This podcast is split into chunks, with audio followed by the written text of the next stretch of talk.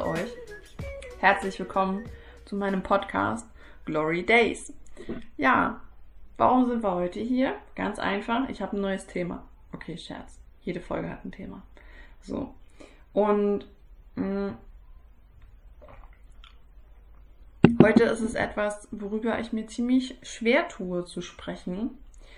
Denn ich muss gestehen, ich habe die Folge nicht nur einmal aufgenommen.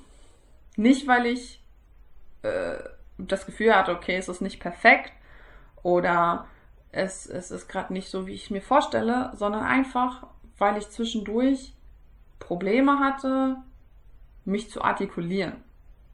So. Deswegen der letzte Versuch. Ein weiteres Mal nehme ich es nicht auf. Ich bin meistens nämlich nicht weitergekommen als zwei Minuten. So. Worum geht es? Was für ein Thema beschäftigt mich so hart, dass ich dafür mehrere Anläufe brauche? Ähm, das Thema ist mein Missbrauch. Ich habe auf meinem Blog schon äh, publik gemacht, dass ich Missbrauch erlitten habe. Es waren sexuelle Übergriffe, die nicht in Ordnung waren, die in dem Alter von 8 bis 12 überhaupt nicht angemessen sind und da auch gar nicht hingehören in das Alter.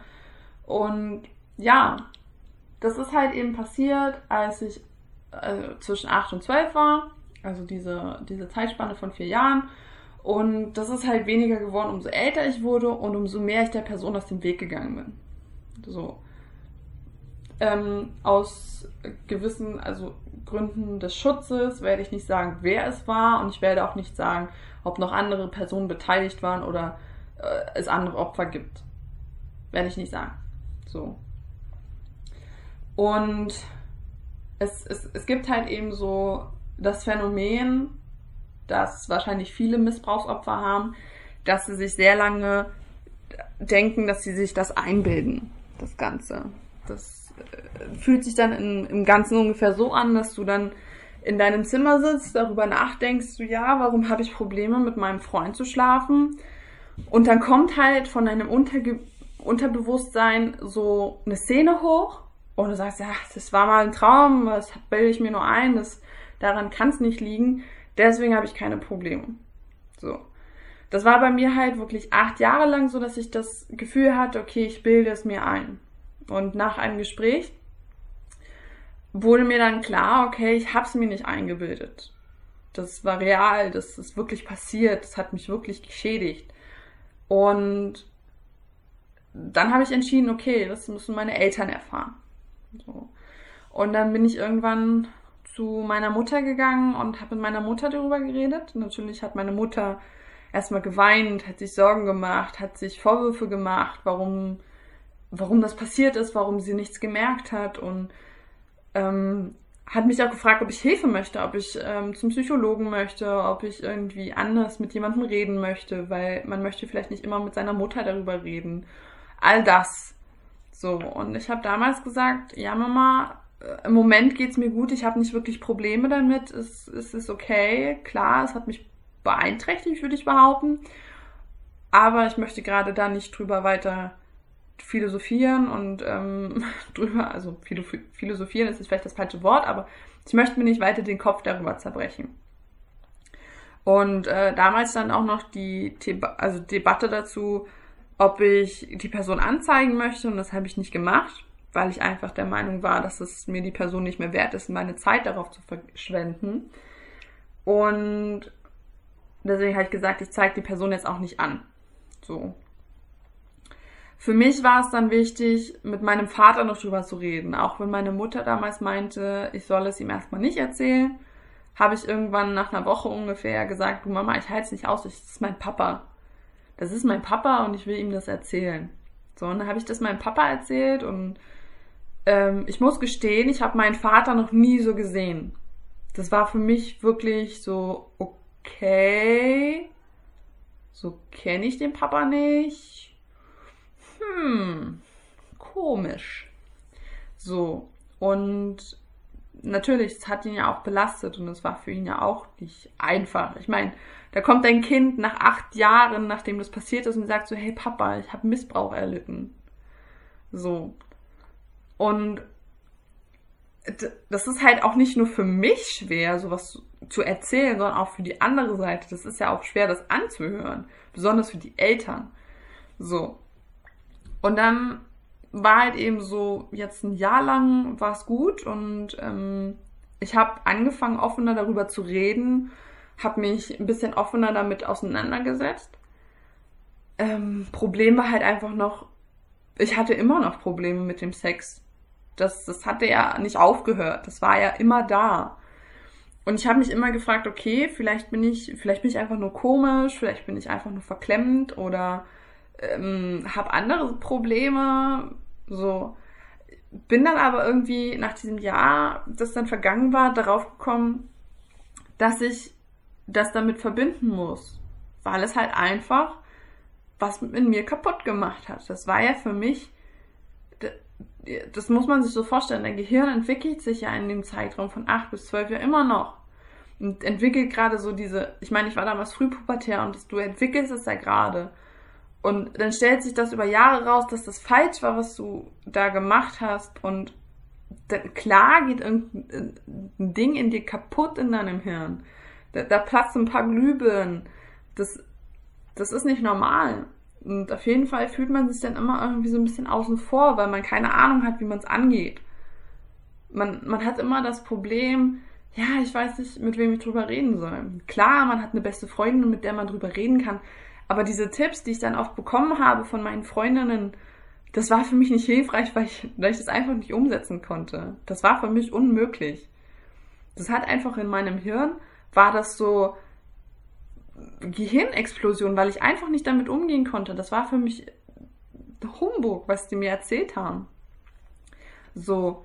Und dann habe ich halt wirklich angefangen, offener darüber zu reden und ähm, auch meinen Sexualpartnern zu sagen, hey Leute, okay, Leute ist gut, äh, es war immer noch einer auf jeden Fall, habe ich meinem Partner dann immer gesagt, egal ob das jetzt jemand war, mit dem ich ausgegangen bin, mit dem ich nur einen One-Night-Stand hatte oder mit dem ich öfter mal was hatte, ich habe immer von Anfang an geklärt gehabt, hat gesagt, hey, wenn ich anfangen sollte zu heulen oder irgendwie Panik kriegen sollte, liegt das nicht an dir.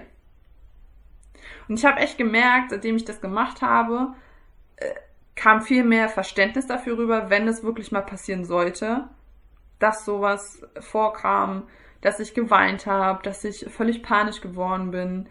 Und die wussten halt einfach, okay, es liegt nicht an mir. Es ist nämlich nicht hilfreich, wenn du dann da liegst und der andere sagt so, habe ich was falsch gemacht? Muss ich was anders machen? Oder äh, soll ich doch lieber gehen? Und wenn die dann halt anfangen, darüber zu reden, macht das die ganze Sache noch viel, viel schlimmer.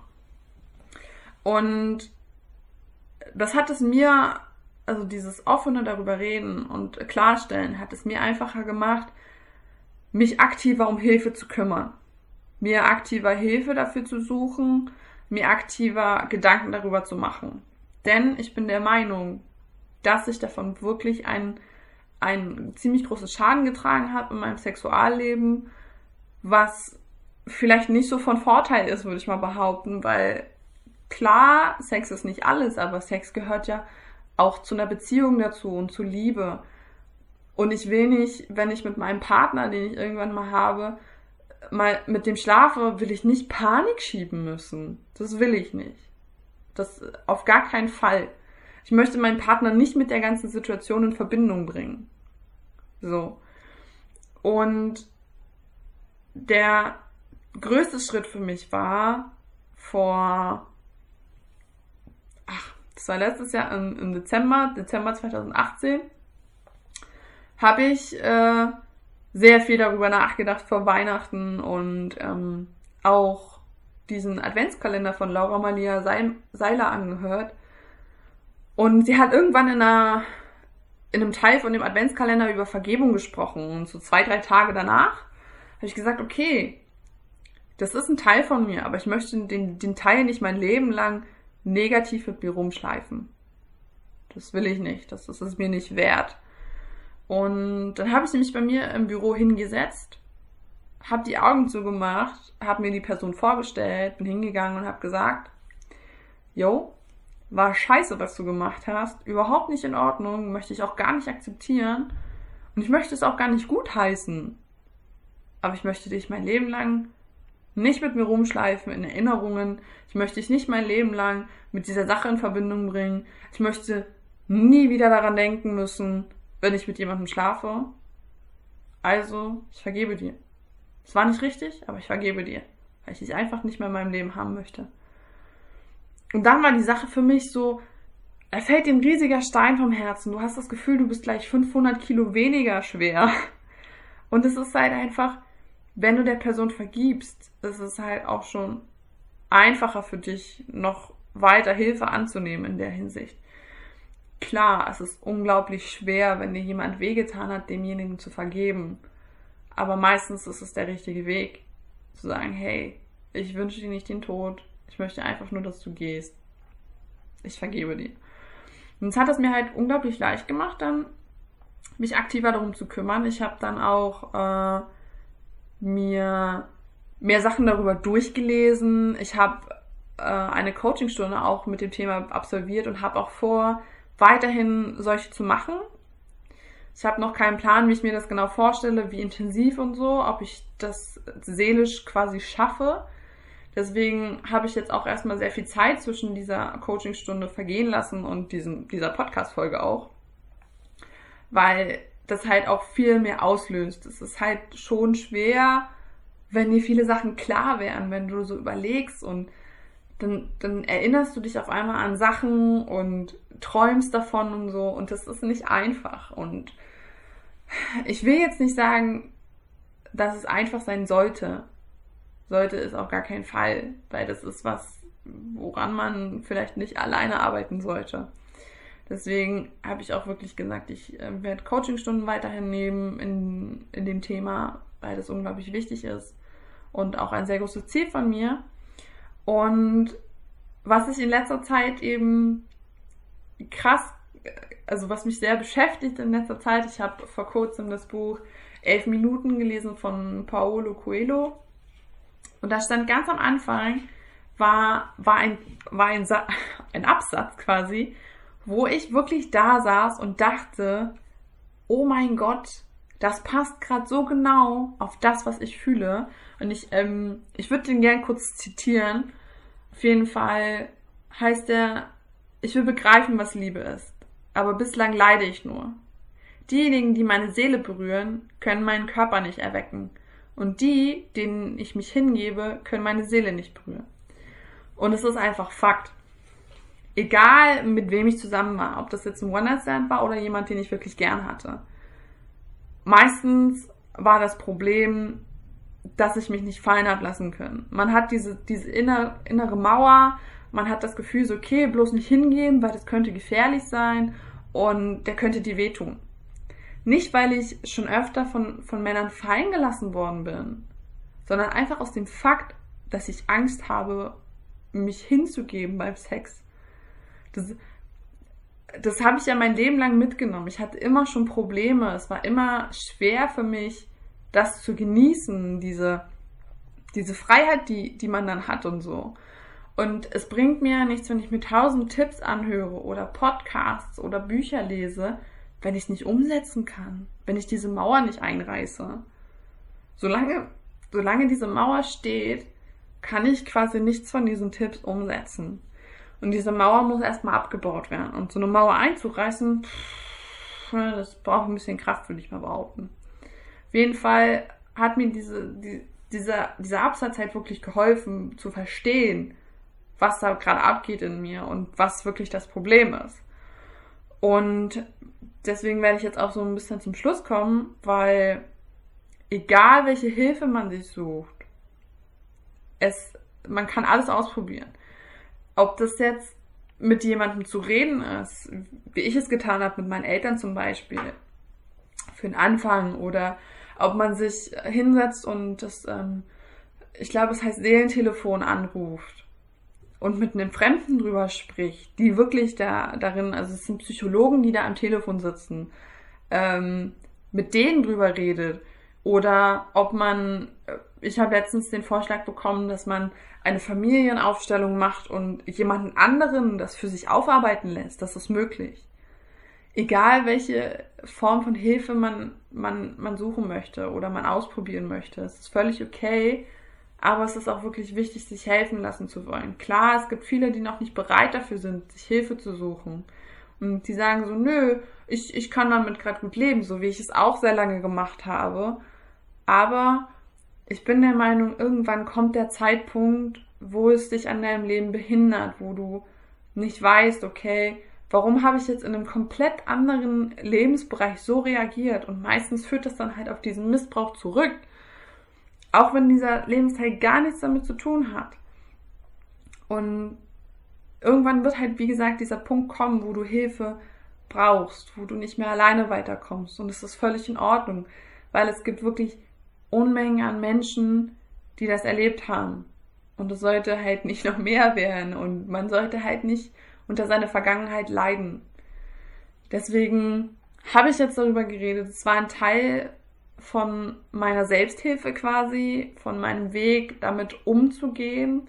Es fiel mir wirklich schwer. Ich habe wirklich, ich glaube, vier oder fünf Mal angefangen mit der Folge.